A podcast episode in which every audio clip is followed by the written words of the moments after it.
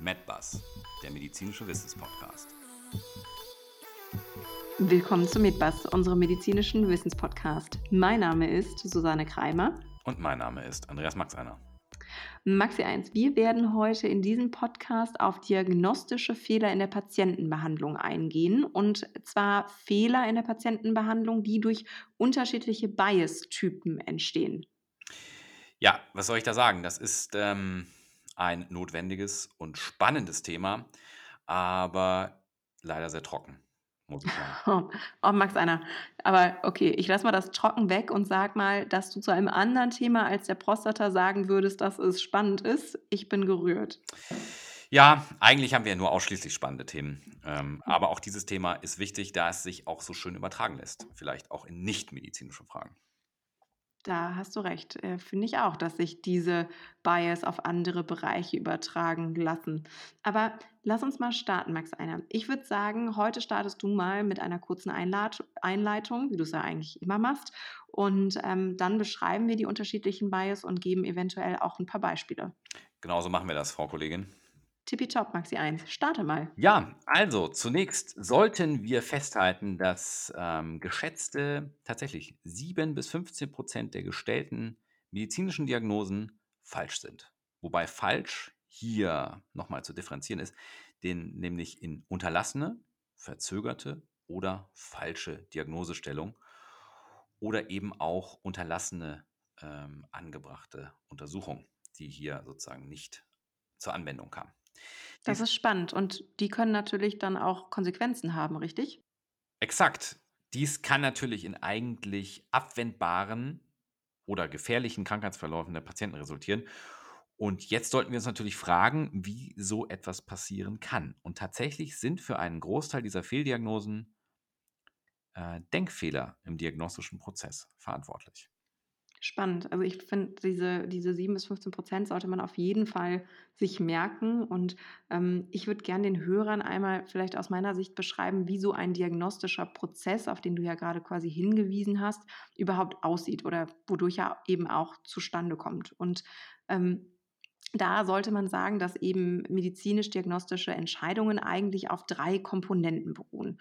Und die eine Komponente ist eben das Wissen, welche wir in unserer Ausbildung erwerben. Also man könnte auch die Evidenz eben dazu sagen.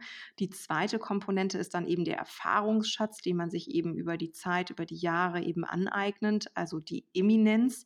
Und der, die dritte Komponente ist dann tatsächlich der Patient, der eben zu einem kommt in die Rettungsstelle oder in die Ambulanz oder sonst wohin und der sich eben mit bestimmten Symptomen präsentiert. Ja, und jetzt würde ich hier gerne äh, noch ergänzen wollen.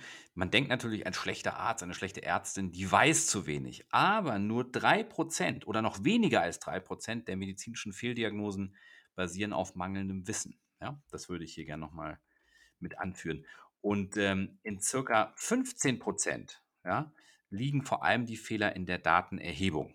Ja? In einem Drittel der Fehler geht es vor allem um die Datenverifikation. Also äh, habe ich mir sozusagen diese Daten wirklich ähm, exakt angeschaut. Und in 50 Prozent der Fälle, die zu mangelhafter Behandlung führen, ist es sozusagen einfach eine schlicht und ergreifende ähm, fehlende Integration oder fehlende Verwendung der Information, die eigentlich vor mir liegt, die, die am Ende zur falschen Diagnose führt. Das ist mega spannend, Max Einer. Das wusste ich nicht, die Daten spannend. Ähm, aber lass uns jetzt mal vielleicht zu den Bias kommen, über die wir eigentlich sprechen wollten. Äh, gerne, gerne. Äh, Magst du starten? Ja. ja. Also wenn wir heute ja so ein, so ein nerdy Thema haben, dann würde ich jetzt auch gerne mit meinem Lieblingsbias starten. Finde ich gut, Max. Da bin ich gespannt, was dein Lieblingsbias ist. Wahrscheinlich was Persönliches. Ja, nee, gar nicht, aber es ist ja sozusagen, jeder hat ja so seine, seine Favoriten, nicht? Und bei mir ist es der tatsächlich der Confirmation Bias. Ja, Protestanten aufgepasst, es geht um die Konfirmation. Scherz beiseite. Nein, äh, Confirmation Bias, das heißt, hier sucht Mann oder auch Frau unbewusst Fakten, die das eigene Konzept bestätigen. Das heißt, sobald man glaubt, dass eine bestimmte Diagnose stimmt, sucht man Fakten, die diese Theorie dann auch unterstützen und blendet widersprüchliche Informationen, die eben nicht zu dieser Theorie passen, schlicht und ergreifend aus. Passt jetzt aber auch zur katholischen Kirche, muss man sagen, Max Einer. Absolut, ja. okay. Ähm, und, ähm, dann würde ich jetzt sagen, mache ich den nächsten? Gerne. Okay, wunderbar. Ähm, der hat auch 'n richtig schönen Namen, muss man mal sagen. Und ich finde den so spannend, weil der sich sowohl negativ wie eben auch positiv für die Patienten auswirken kann. Das klingt jetzt 'n bisschen komisch, aber so ist es tatsächlich. Und, ähm, der Bias hat den wunderschönen Namen des Visceral Bias. Und, ähm, dieser Bias besagt eben, dass gute oder eben auch schlechte Gefühle gegenüber dem Patienten oder der Patienten unsere Entscheidungen beeinflussen. Und diese Entscheidungen beeinflussen eben diese Gefühle im Sinne einer Übertragung und Gegenübertragung. Das ist so 'n ganz schönes Konzept aus der Psychologie auch. Und wenn wir jetzt mal 'n Beispiel machen, dann ist es zum Beispiel so, wenn einem das Gegenüber, also der Patient sympathisch ist, kann es eben dazu führen, dass man in der Abklärung bestimmte Tests eben nicht macht, weil die so zum Beispiel invasiv sind und man das dem Patienten nicht antun möchte, was natürlich schwerwiegende Konsequenzen haben kann. Aber es kann eben auch ganz im Gegenteil dazu führen, dass man eben viel mehr macht, als man eigentlich machen müsste, um eben auf 100 % sicher zu sein und alles auszuschließen. Und, ähm, ganz typische negative Beeinfluss Beeinflussungen tatsächlich geschehen unter anderem durch bestimmte Charakteristika des Patienten. Und das kann eben so was wie Adipositas sein, also Fettleibigkeit, aber eben auch der Lebensstil des Patienten, ähm, den man eben selbst nicht so gut findet oder eben auch Suchterkrankungen, psychiatrische Probleme oder auch die ethnische Abstammung des Patienten, der einem eben gegenüber sitzt. Ja, spannend und schrecklich, ähm, gleichzeitig, ne, würde ich sagen. Also, vor allem ist das so, wenn man das mal aus der Medizin heraus ins tägliche Leben überträgt, ähm, kann jeder bei sich selbst mal suchen, ob man vielleicht im Leben schon mal Entscheidungen getroffen hat, in welche Richtung auch immer, weil der oder die, äh, Gegenüber das Gegenüber einem sympathisch oder nicht sympathisch war. Oder es gibt ja auch diesen Satz, also gut aussehende Menschen kommen immer weiter als andere und so weiter. Und das ist, glaube ich, tatsächlich übertragbar. Also, spannender Hast Bias. Finde ich auch, finde ich auch. Aber Max, Anna, jetzt bist du schon wieder dran. Ja, also, dann hätte ich jetzt hier noch das sogenannte Anchoring, das Ei. Ankern zu bieten. Dabei dabei ist mir im Spermiogramm-Podcast ja unterstellt worden, dass ich hier diejenige bin, die fischen geht. Das stimmt ja gar nicht. Richtig, richtig. Petri Heil. Also, das sogenannte Anchoring.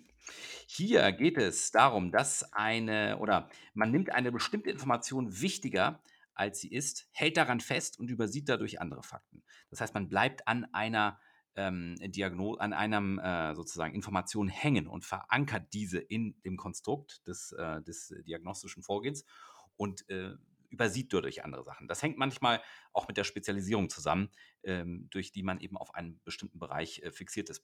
Zum Beispiel Beispiel, ich als Urologe war mal als, ähm, medizinisches Personal bei einem, äh, Sportevent eingeteilt. Und, äh, wenn sich dann die Fußballer irgendwie den Oberschenkel gezerrt haben, habe ich natürlich erst mal sozusagen das Urologische, ähm, abgeklärt, bevor ich mich um den Oberschenkel gekümmert habe. Sozusagen hier, ähm, blendet man ganz schnell sozusagen Dinge einfach durchs Fachgebiet aus. Und, äh, das wäre sozusagen ein ein jetzt vielleicht 'n bisschen übertriebenes Beispiel, äh, sodass manchmal auch bei Notfallabklärungen, je nachdem, aus welcher Sparte der kommt, ist der ist vielleicht mehr Kardiologe, also mehr Herz ähm, Internist gewesen oder der andere hat sich mehr mit Suchterkrankungen beschäftigt und so weiter, sodass man hier immer so 'n gewissen Bias hat durch die Fachspeta Spezialisierung, die man eben mitbringt in eine diagnostische Kette. Anna, das ist ja super schön. Das heißt, wir sollten dich auf gar keinen Fall für Sportver Veranstaltungen Ja, an. einsetzen. Man sollte sich vielleicht eher für die Torwärte oder Torwärtinnen, ja, wie man das hier wahrscheinlich einteilt? Das ist aber super. Nach nach Schienbein oder Schienbeinbruch oder, Ja. ähm, Ober Oberschenkelzerrung guckst du erst mal dir die Testikel genauer an. Ja, wichtig Finde ich ist das. Also, würde ich jetzt nicht ausklammern wollen. Hast du komplett recht. So, Max Max Einer, jetzt bin ich schon wieder dran. Ähm, und ich nehme tatsächlich den, ähm den Attribution Error. Den finde ich nämlich auch total spannend, weil der auch so, ähm, ähnlich ist wie der Visceral Bias, über den wir eben gesprochen haben.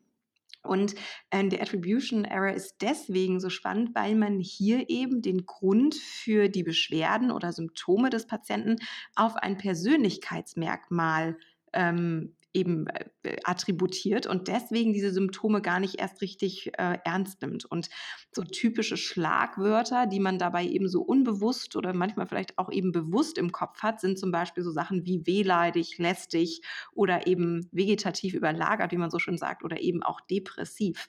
Und ähm, das ist eben auch ein ganz, ganz großes Problem, weil dadurch eben durch diese Persönlichkeitsmerkmale, Symptome gar nicht erst ernst genommen werden und ähm, dadurch natürlich im diagnostischen Prozess diese Symptome auch gar nicht erst richtig abgeklärt werden.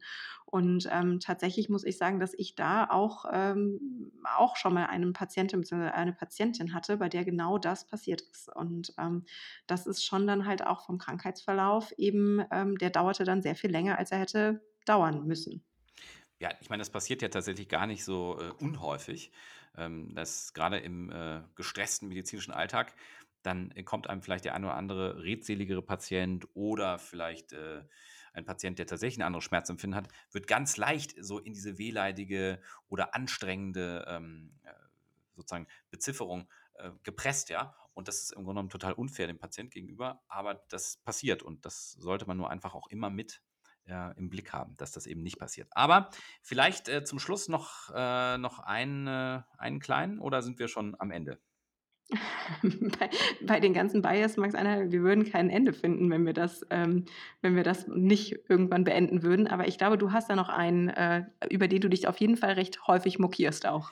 Ja, tatsächlich, das ist der sogenannte Overconfidence Bias. Und äh, der, glaube ich, im Alltag dem einen oder anderen von uns allen schon einmal begegnet ist.